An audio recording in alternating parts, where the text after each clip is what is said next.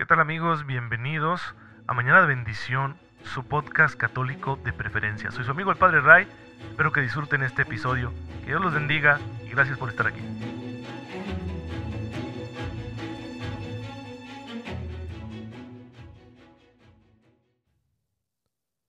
Muy buenos días queridos hermanos, muy feliz lunes, bienvenidos a su podcast católico favorito Mañana de Bendición. Soy su amigo el Padre Ray, espero en Dios que se encuentren muy, pero muy bien, muy descansados de este fin de semana y bien dispuestos a iniciar con la mejor de las actitudes la jornada laboral que, que empieza esta semana.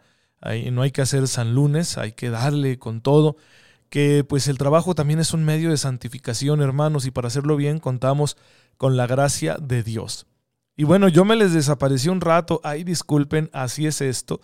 Eh, me fui de retiro y, y aunque sabía que tenía la oportunidad de grabar allá, a la hora de la hora no había buena señal, no tenía ahí los elementos necesarios y pues bueno, los dejé sin el podcast un rato, pero ustedes no desesperen. Hagan penitencia extrañándome y luego ya eh, me reciben con mucho gusto, porque eso es lo que sucede, ¿no? Cuando tardamos de ver mucho a, a una persona, luego cuando ya nos encontramos de nuevo con ella, pues le vemos con más gusto.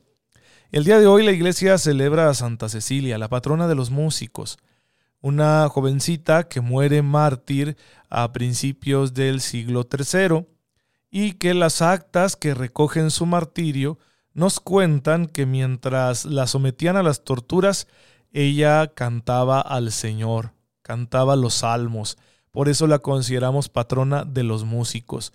Hay que pedirle su intercesión para que el Señor nos conceda continuar en la alegría y en la alabanza, a pesar de las adversidades de la vida, que sin duda las vamos a tener, no podemos evitarlo. Va a haber situaciones difíciles en nuestra vida, vamos a pasar por tribulaciones, pero con la gracia de Dios podremos mantenernos firmes en la fe, y no solo firmes en la fe, sino firmes en la fe con alegría, porque eso es lo que expresa el canto, la alegría de quien confía en el Señor. Así que en esos pequeños martirios que nosotros enfrentamos día con día, Pidámosle a Santa Cecilia que interceda por nosotros para que sigamos alabando al Señor a pesar de esas dificultades. Y bueno, pues nuestra alabanza es a Cristo, porque en Cristo tenemos nosotros la obra más grande de Dios. De todas las maravillas del Señor, la más grande es la encarnación del Verbo y la redención del género humano mediante la muerte y resurrección de Jesús. Todo eso es un solo acontecimiento y es lo que a nosotros nos salva y es la obra más maravillosa que Dios ha realizado a favor del género humano. Hay que estar muy contentos porque Dios nos ama tanto que ha decidido proceder de esta manera.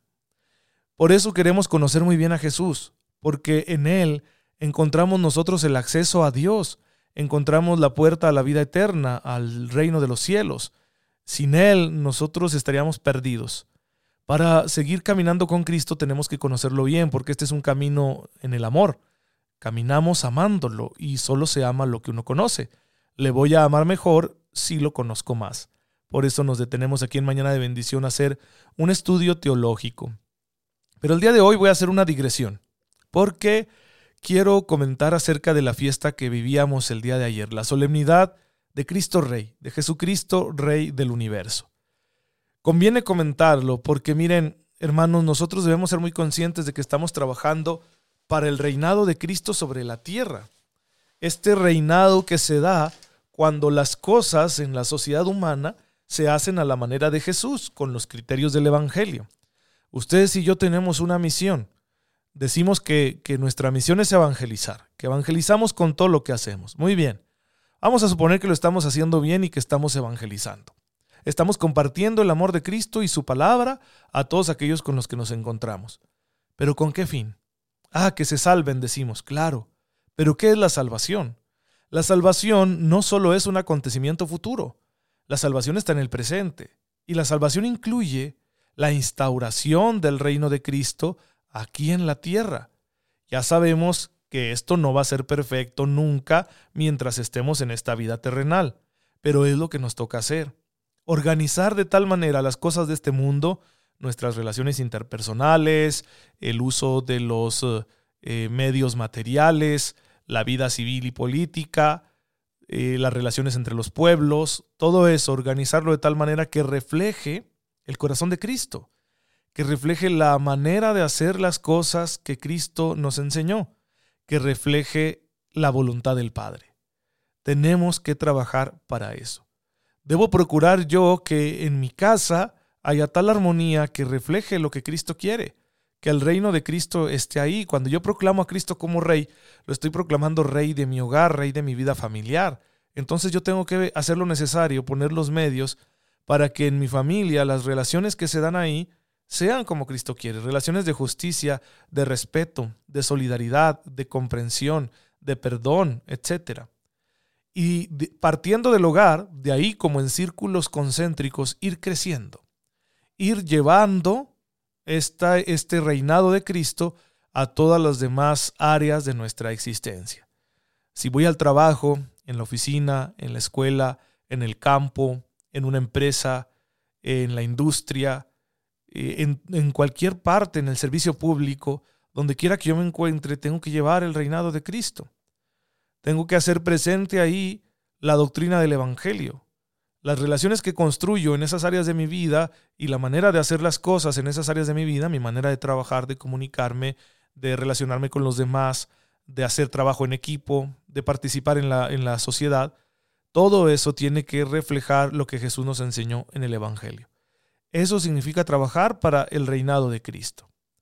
No tiene sentido que no se me caiga Dios de la boca, no tiene sentido que yo esté echando versículos por todos lados, no tiene sentido que yo a todos los esté machacando para que se acerquen a la iglesia, si no soy capaz de generar esos espacios nuevos que Jesús nos pide con una vida como la suya.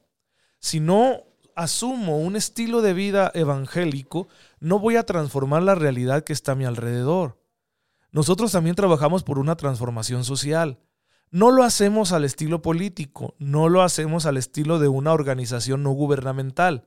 Lo hacemos con el estilo propio de la iglesia, que es encarnándonos en nuestros contextos y desde ahí sembrar la semilla del Evangelio para que ésta prospere y dé frutos, frutos de unas nuevas formas de convivencia, frutos que generen eh, una mejor sociedad en la cual nos tratemos como verdaderos hermanos, porque tal, tal es la voluntad del Padre. Les voy a poner tres ejemplos de esto, tres ejemplos de distintos momentos históricos en los que esto se ha hecho posible.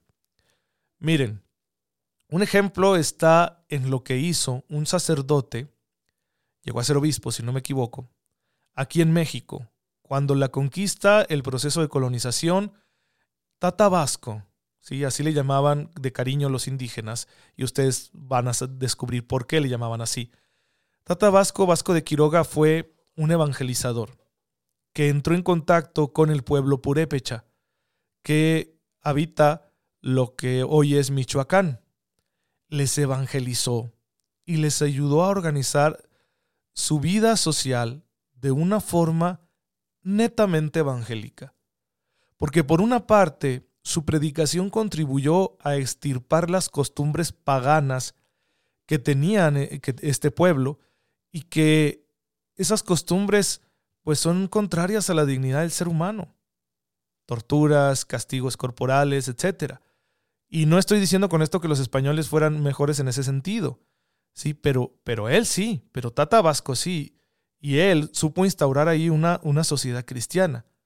Pero por otro lado, es decir, su evangelización no solo fue por el lado de quitar esas costumbres paganas, sino que también los llevó a organizarse de tal manera que tuvieran una economía sustentable y que se ayudaran mutuamente.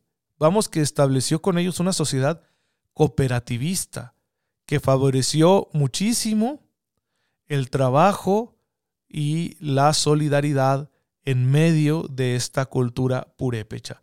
Y por eso le quisieron tanto que le decían así de cariño, como suelen decir los indígenas del sur del país, a, a sus padres, a los abuelos e incluso a los sacerdotes, tata. Pues eh, un título del que verdaderamente se hizo acreedor porque fue un auténtico padre para ese pueblo y, e incluso defendió sus derechos de la explotación, ¿sí? Porque el conquistador español traía cosas buenas, pero también traía cosas malas. Un espíritu de explotación que nos ha acompañado en, toda la historia de la humanidad. De someter a los pueblos más débiles, a la gente más pobre, a los que tienen eh, menos medios y obligarlos a trabajar pagándoles una miseria para yo tener unas ganancias exorbitantes. Siempre pasa, ¿eh? Siempre. Aunque no hay duda de que en aquella época eh, eran las condiciones muy pesadas, condiciones de, laborales muy, muy pesadas. Y bueno, Tatabasco se puso ahí como una barrera de decir, no, ellos pueden organizarse en un trabajo más justo, más digno. Y no sé por qué razones históricas, ahorita no lo recuerdo, no prosperó después el trabajo de Tatabasco, pero mientras él estuvo ahí haciendo frente, pues eh, generó un verdadero cambio social. Ese es un ejemplo que quiero darles. El siguiente ejemplo es Dorothy Day. Dorothy Day es una mujer neoyorquina que va a vivir cuando la gran recesión en Estados Unidos, que vino esta crisis económica de finales de los años 20 y que produjo una gran cantidad de pobres, de gente sumida en la miseria, y bueno, en la desesperación, pues a veces acudimos ¿no? a, conductas destructivas, entonces la gente acudía al alcohol, eh, aumentó muchísimo el número de alcohólicos y también de prostitutas. Era una cosa terrible, ¿no? Y Dorothy Day, sintiendo un llamado muy profundo de Cristo, se dedicó a crear albergues donde estas personas fueran recibidas, fueran queridas, fueran reeducadas y, de ser posible, reinsertadas a una vida útil en la sociedad, reinsertadas al trabajo. Fundó un periódico que se llama The Catholic Worker, ¿sí? el, obrero católico, que hasta la fecha se sigue editando. Se vendía por cualquier cosa en aquel entonces, ¿no? Por unos centavos, para que la gente se instruyera en la doctrina social de la iglesia, para que la gente tuviera una perspectiva evangélica de cómo actuar frente a esta crisis. Y bueno, pues ella extendió esta obra por todo Estados Unidos.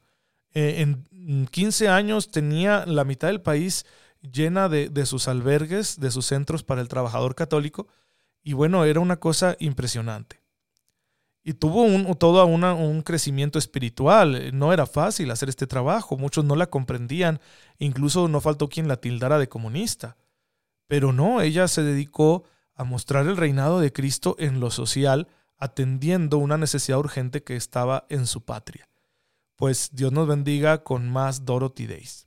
Bien, el último ejemplo, más cercano en el tiempo, porque se trata de una persona que aún vive, el padre Opeca un sacerdote argentino, misionero en Madagascar, que ha sacado de la pobreza a miles de almas, enseñándoles a organizarse, a tener una economía autosustentable, enseñándoles técnicas de construcción, de reciclaje, de higiene, se ha entregado a ellos en cuerpo y alma. Entonces es un hombre que no solo celebra los sacramentos en medio de su pueblo, no solo les predica la palabra de Dios, sino que contribuye a sanar las heridas de este pueblo. Un pueblo afectado por la marginación, por la exclusión, un pueblo afectado por la guerra, un pueblo afectado por el hambre, un pueblo afectado por la explotación de sus recursos, por las divisiones tribales, un montón de situaciones que los tenían sumidos en la miseria. Se trata de, una gente que de por sí Madagascar es un país muy pobre, se trata de los más pobres de Madagascar, gente que vivía de recolectar cosas en la basura. Pepenadores les decimos nosotros aquí en nuestro país. Y Él les enseñó a salir adelante, les dio herramientas para que se dieran a sí mismos una vida más digna. Eso se le llama promoción social. Promover a la persona para que encuentre los medios y pueda valerse por sí misma y tenga una economía, un, progreso material que le permita llevar una vida digna junto con su familia. Y eso es muy bueno, todos lo queremos, es indispensable, es, es una cuestión humana. Todo ser humano merece tener esa oportunidad. Pues el padre Opeca ha trabajado por años para darle al pueblo de Madagascar esta oportunidad. Hay que trabajar por el reinado social de Cristo. Y el reinado social de Cristo ahí está. Nos gusta mucho gritar Cristo Rey, hay que hacerlo. Nos gusta mucho en ocasiones enfrentarnos en la cultura, en la ideología, mejor dicho, en la guerra cultural en la que ya estamos sumidos. Y hay que hacerlo, ¿eh? Hay que hacerlo. Hay muchas ideologías perniciosas y hay que hacerlo. Hay que apostar por los valores del cristianismo. Hay que apostar por la fe. Hay que apostar por el respeto a la dignidad humana. Hay que apostar por el respeto a la vida. y, tenemos que confrontar a las ideologías que son preponderantes en nuestro tiempo. Todo eso, la ideología de género, el feminismo radical, el secularismo extremo, eh, el nuevo marxismo ¿no? que, que sigue vigente, hay que combatirlo. Hay que señalarlo, hay que criticarlo, hay que denunciar todas esas propuestas que son contrarias a la dignidad del ser humano. Pero sin olvidarnos de atender la otra parte que es más importante, la caridad social. Y no entendamos por caridad social solo el darle limosna al que pide algo en la calle, que en ocasiones hay que hacerlo, ¿eh? porque hay mucha gente que francamente no tiene nada y dependen de nuestras dádivas. Pero la caridad social va mucho más allá. La caridad social nos tiene que llevar a generar estrategias, a crear realidades, estructuras, movimientos, desde abajo, desde la base, desde el sueño compartido que tenemos con los pobres de la tierra, para enseñarles un estilo de vida para comunicarles, o mejor dicho, para ayudarles a que ellos mismos descubran un camino mediante el cual puedan hacer crecer el respeto a su dignidad. Un respeto que ellos mismos deben darse y un respeto que deben defender también ante los demás actores de la sociedad. Una situación social exige que nosotros como cristianos estemos comprometidos en el trabajo por mejorarla. Si en tu comunidad hay una situación de pobreza, si en tu comunidad hay una situación de marginación, si en tu comunidad hay una situación de proliferación de adicciones, si en tu comunidad hay mala atención a los enfermos, si en tu comunidad hay una epidemia como la que estamos viviendo ahorita, si en tu comunidad hay una situación de explotación laboral, si en tu comunidad hay abuso de la autoridad, el cristiano es el primero que tiene que estar ahí haciendo algo para que esa situación cambie, según los criterios del Evangelio según los valores que Cristo nos enseñó, según la doctrina social de la iglesia. Hay que hacerlo. Grandes santos es el camino de santidad que han tenido precisamente. Fijarse, observar esas situaciones, dejar que les duelan y luego hacer algo al respecto confiando en Cristo. Porque esto no lo hacemos simplemente como una organización filantrópica, no es mero altruismo. Lo nuestro es amor a Dios. Amamos a Dios cuando amamos al hermano que tiene una necesidad y le ayudamos hasta donde nos es posible, porque el amor nos mueve a ello, a que encuentre los medios, encuentre la forma de llevar un estilo de vida que se acorde a su dignidad como ser humano e hijo de Dios. Hay que actuar. Y ustedes me dirán, ¿cómo? No, es que es muy difícil, no, es que no se puede, no, es que el sistema. Yo no sé cómo. Yo, yo solo soy un divulgador de la palabra de Dios y la palabra de Dios también nos incita a actuar para transformar la sociedad de manera que en ella se instaure el reino de Cristo. Y yo solo te puedo decir que te llenes del Espíritu Santo y el Espíritu Santo te conducirá. A mí me ha ayudado a tener ciertas iniciativas eh, junto con otros y las hemos descubierto orando, las hemos descubierto eh, en medio de la reflexión común que hacemos de la palabra de Dios, guiados por el magisterio de la iglesia y nos hemos aplicado. Son iniciativas muy pequeñas, muy pobres, pero ahí están y ahí estamos nosotros. A ti también te toca alguna. Así que pide al Espíritu Santo que te dé discernimiento para que puedas llevar ese grito de viva Cristo Rey ahí, a donde está el hermano que sufre por situaciones sociales críticas que no le permiten llevar una vida acorde con la dignidad que Dios le ha dado. Ahí es donde el Señor te quiere. Y quizá no tengas que ir muy lejos. Quizá en tu misma familia o en tu vecindario encuentres esa situación. Me decía el otro día una persona, es que yo no sé qué hacer, Padre, al respecto. Sé que el Evangelio nos pide tener caridad, pero no sé qué hacer. Y dije, no vayas muy lejos. Mira, tú sabes que tu tía fulanita tiene a su esposo muy enfermo en cama. Tú sabes que eso ha comprometido mucho la economía familiar y que además tu tía, que ya es una persona mayor, está muy cansada. Hazte presente ahí. ¿En qué le puedes ayudar? Y ha sido una bendición porque esta persona, sí, que, que es una ama de casa, pues está yendo tres días a la semana a echarle la mano a la tía con los quehaceres para que ella pueda dedicarse a su esposo y esté un poco más descansada. Oye, ¿no sabes el valor que esa acción que en el mundo parece tan pequeña? No sabes el valor que tiene a los ojos de Dios. Es una forma de amar excelente que nos acerca a ser como Jesucristo. Pues hermanos, quería compartirles esto el día de hoy para que no se nos olvide esta parte de la caridad social que tiene nuestra fe, que no se nos olvide la dimensión social de nuestra fe. Para que no la vayamos a encerrar solo en lo privado. No, la religión es para vivirse al 100% en todo lo que hacemos. Y Cristo nos enseñó cómo. Vamos a seguir conociendo a Jesús para que Él mantenga viva en nosotros la llama de este amor que nos hace solidarios con los que más sufren. Padre, te damos gracias porque nos has mostrado una gran caridad en tu Hijo Jesucristo al acercarte a nuestra pobreza y miseria para levantarnos de ella. Haz que nosotros que creemos en Él y seguimos sus pasos, actuemos de la misma manera con aquellos hermanos nuestros que lo necesiten. Tú que vives y reinas por los siglos de los siglos. Amén. El Señor esté con ustedes. La bendición de Dios Todopoderoso, Padre, Hijo y Espíritu Santo, descienda sobre ustedes y los acompañe siempre. Muchas gracias hermanos por estar en sintonía con su servidor. Oren por mí, yo lo hago por ustedes. Síganse cuidando mucho, por favor. Nos vemos mañana si Dios lo permite y no se pierdan el día primero de diciembre la conferencia Un Fundamento Nuevo con su servidor. Estaremos compartiendo una estrategia para tener un proyecto de vida en Cristo, que es una cosa muy, pero muy necesaria para todo ser humano, para todos nosotros. Así que, eh, por favor, estén atentos para que les compartamos cómo pueden ustedes eh, comprar el boleto para esta conferencia, que será el primero de diciembre de este año a las 8 de la noche en el Salón de Eventos Valis, que se encuentra en la calle Río de Janeiro, número 515 en la colonia Panamericana.